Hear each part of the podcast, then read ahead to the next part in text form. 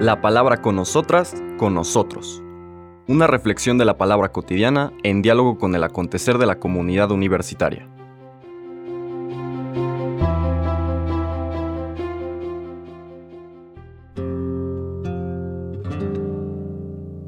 Hola, buenos días. Bienvenidas, bienvenidos a la palabra con nosotras, con nosotros. Hoy martes 8 de noviembre seguimos nuestro recorrido de este capítulo decimoséptimo del Evangelio de Lucas. Nos movemos a la secuencia de recomendaciones eh, que decíamos que están concatenadas. Ahora vamos a leer las que están en los versículos del 7 al 10. Ayer leímos del 1 al 6 estas tres recomendaciones del Señor de estar atentos a no caer en pecado, es decir, en pervertir las oportunidades que tenemos de amar con la vida y los dones que Dios nos ha dado. Segundo, estar prontos, prontas a la reconciliación, a perdonar, a volver a permitir que se constituya la comunión entre unos y otras. Y finalmente, la invitación que nos hacía el Evangelio del día de ayer a estar permanentemente confiando en el Señor, que es el que nos sostiene y que nos permite crecer en esta en ser buena noticia a través del amor. Hoy vamos a escuchar una serie de recomendaciones y el texto nos dice: En aquel tiempo Jesús dijo a sus apóstoles: ¿Quién de ustedes, si tiene un siervo que labra la tierra o pastorea los rebaños, le dice cuando éste regresa del campo, entra enseguida y ponte a comer? ¿No le dirá más bien, prepárame de comer y disponte a servirme para que yo coma y beba? Después comerás y beberás tú. ¿Tendrá acaso que mostrarse agradecido con el siervo porque éste cumplió su obligación? Así también ustedes, cuando hayan cumplido todo lo que se les mandó, digan, no somos más que siervos, solo hemos hecho lo que teníamos que hacer. Palabra del Señor. Ya hemos dicho en otras ocasiones que este texto, más que la invitación a tener una, pues no sé, una actitud como de minusvalía de lo que somos, Recordemos que una cosa es la dignidad que está sostenida en la fragilidad de nuestro ego y que nos lleva a ser soberbios y a maltratar a la gente, y desde luego a buscar méritos y exigir que nos, que nos reconozcan los méritos, y que toda esa racionalidad del deber y la meritocracia nos separa del reino de Dios, nos separa del amor porque una de las características fundamentales del amor y en particular del amor divino es que es gratuito. Y cuando empieza a haber algo de intercambio mercantil en este sentido, de toma y daca, pues el amor desaparece y nos quedamos con otra cosa. Nos empezamos a distraer muchísimo en eh, aquello que realizamos o las acciones que hicimos y se nos olvidan los destinatarios, las destinatarias de esas acciones. Para el cristiano lo fundamental siempre es el hermano, la hermana, la alegría que le pude haber causado, el dolor que le pude haber aliviado, la presencia y amor como encuentro que pude haber establecido con ella o con él. Aquí lo fundamental, por lo tanto, no es distraernos en los vehículos del amor, sino en las personas a quienes nos vincula ese amor. Y por eso el sentido fundamental es que hacer, hay que hacer las cosas de manera gratuita. No es la búsqueda de una humildad mal entendida como destrucción de nuestra dignidad como hijos e hijas de Dios, sino saber que esa dignidad está sostenida básicamente en el amor compartido. Entonces, cuando hagamos el bien, es lo que está enseñando el texto, no busquemos o no lo hagamos con función de o con la perspectiva de alcanzar méritos o exigir reconocimientos, sino con la absoluta libertad de quien ama de corazón.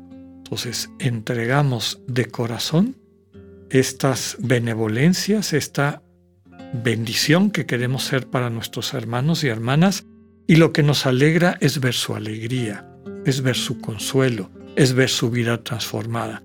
Y aquello que nos gastamos puede ser tiempo, pueden ser recursos, pueden ser otro tipo de dones que Dios nos ha dado.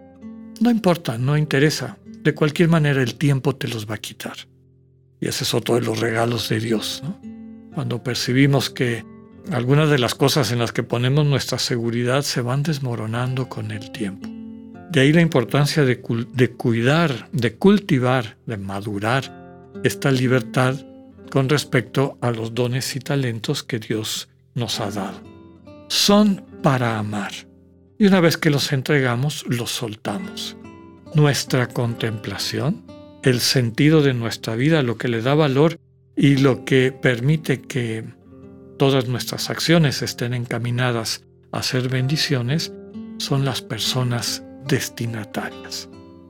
Una vez realizado ese acto de amor, esa donación de nosotros mismos, lo dejamos, lo soltamos.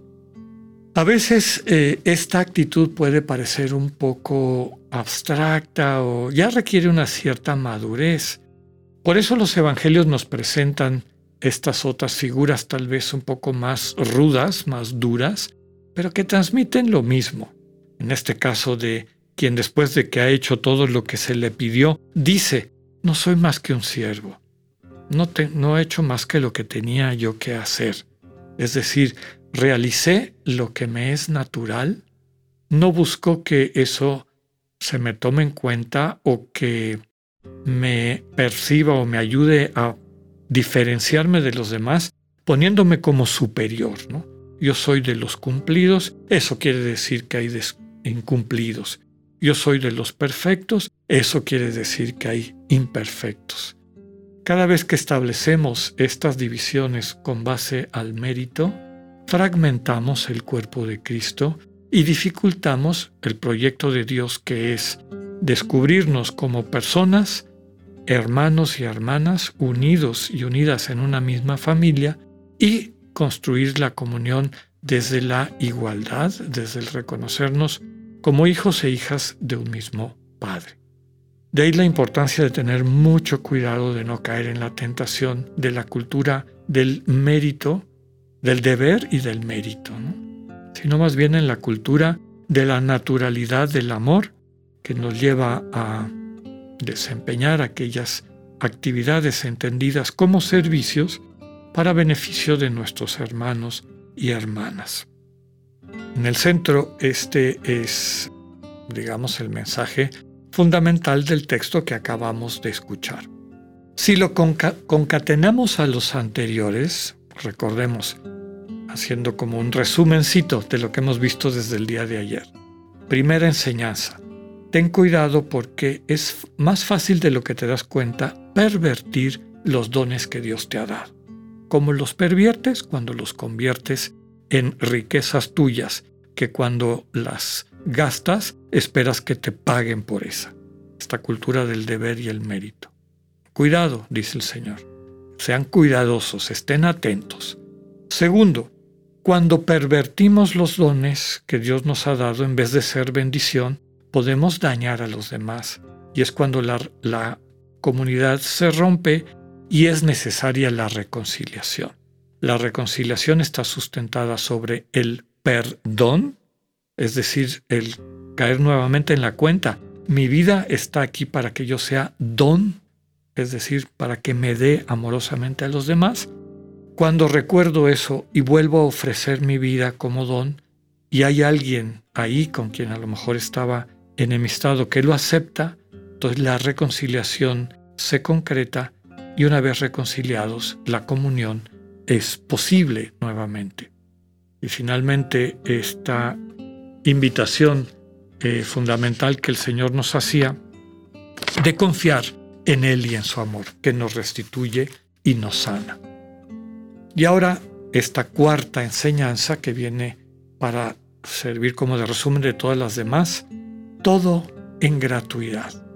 Amar y servir teniendo muy presente a la persona destinataria, la alegría, la bendición que van a suscitar nuestras acciones y olvidarnos de los medios, olvidarnos, olvidarnos de esos dones que Dios nos ha puesto para administrarlos haciendo el bien. Solamente así lo que va a permanecer al final de nuestra existencia es el amor compartido, la comunión, la vida eterna. Que así sea, que tengan un buen día, Dios con usted.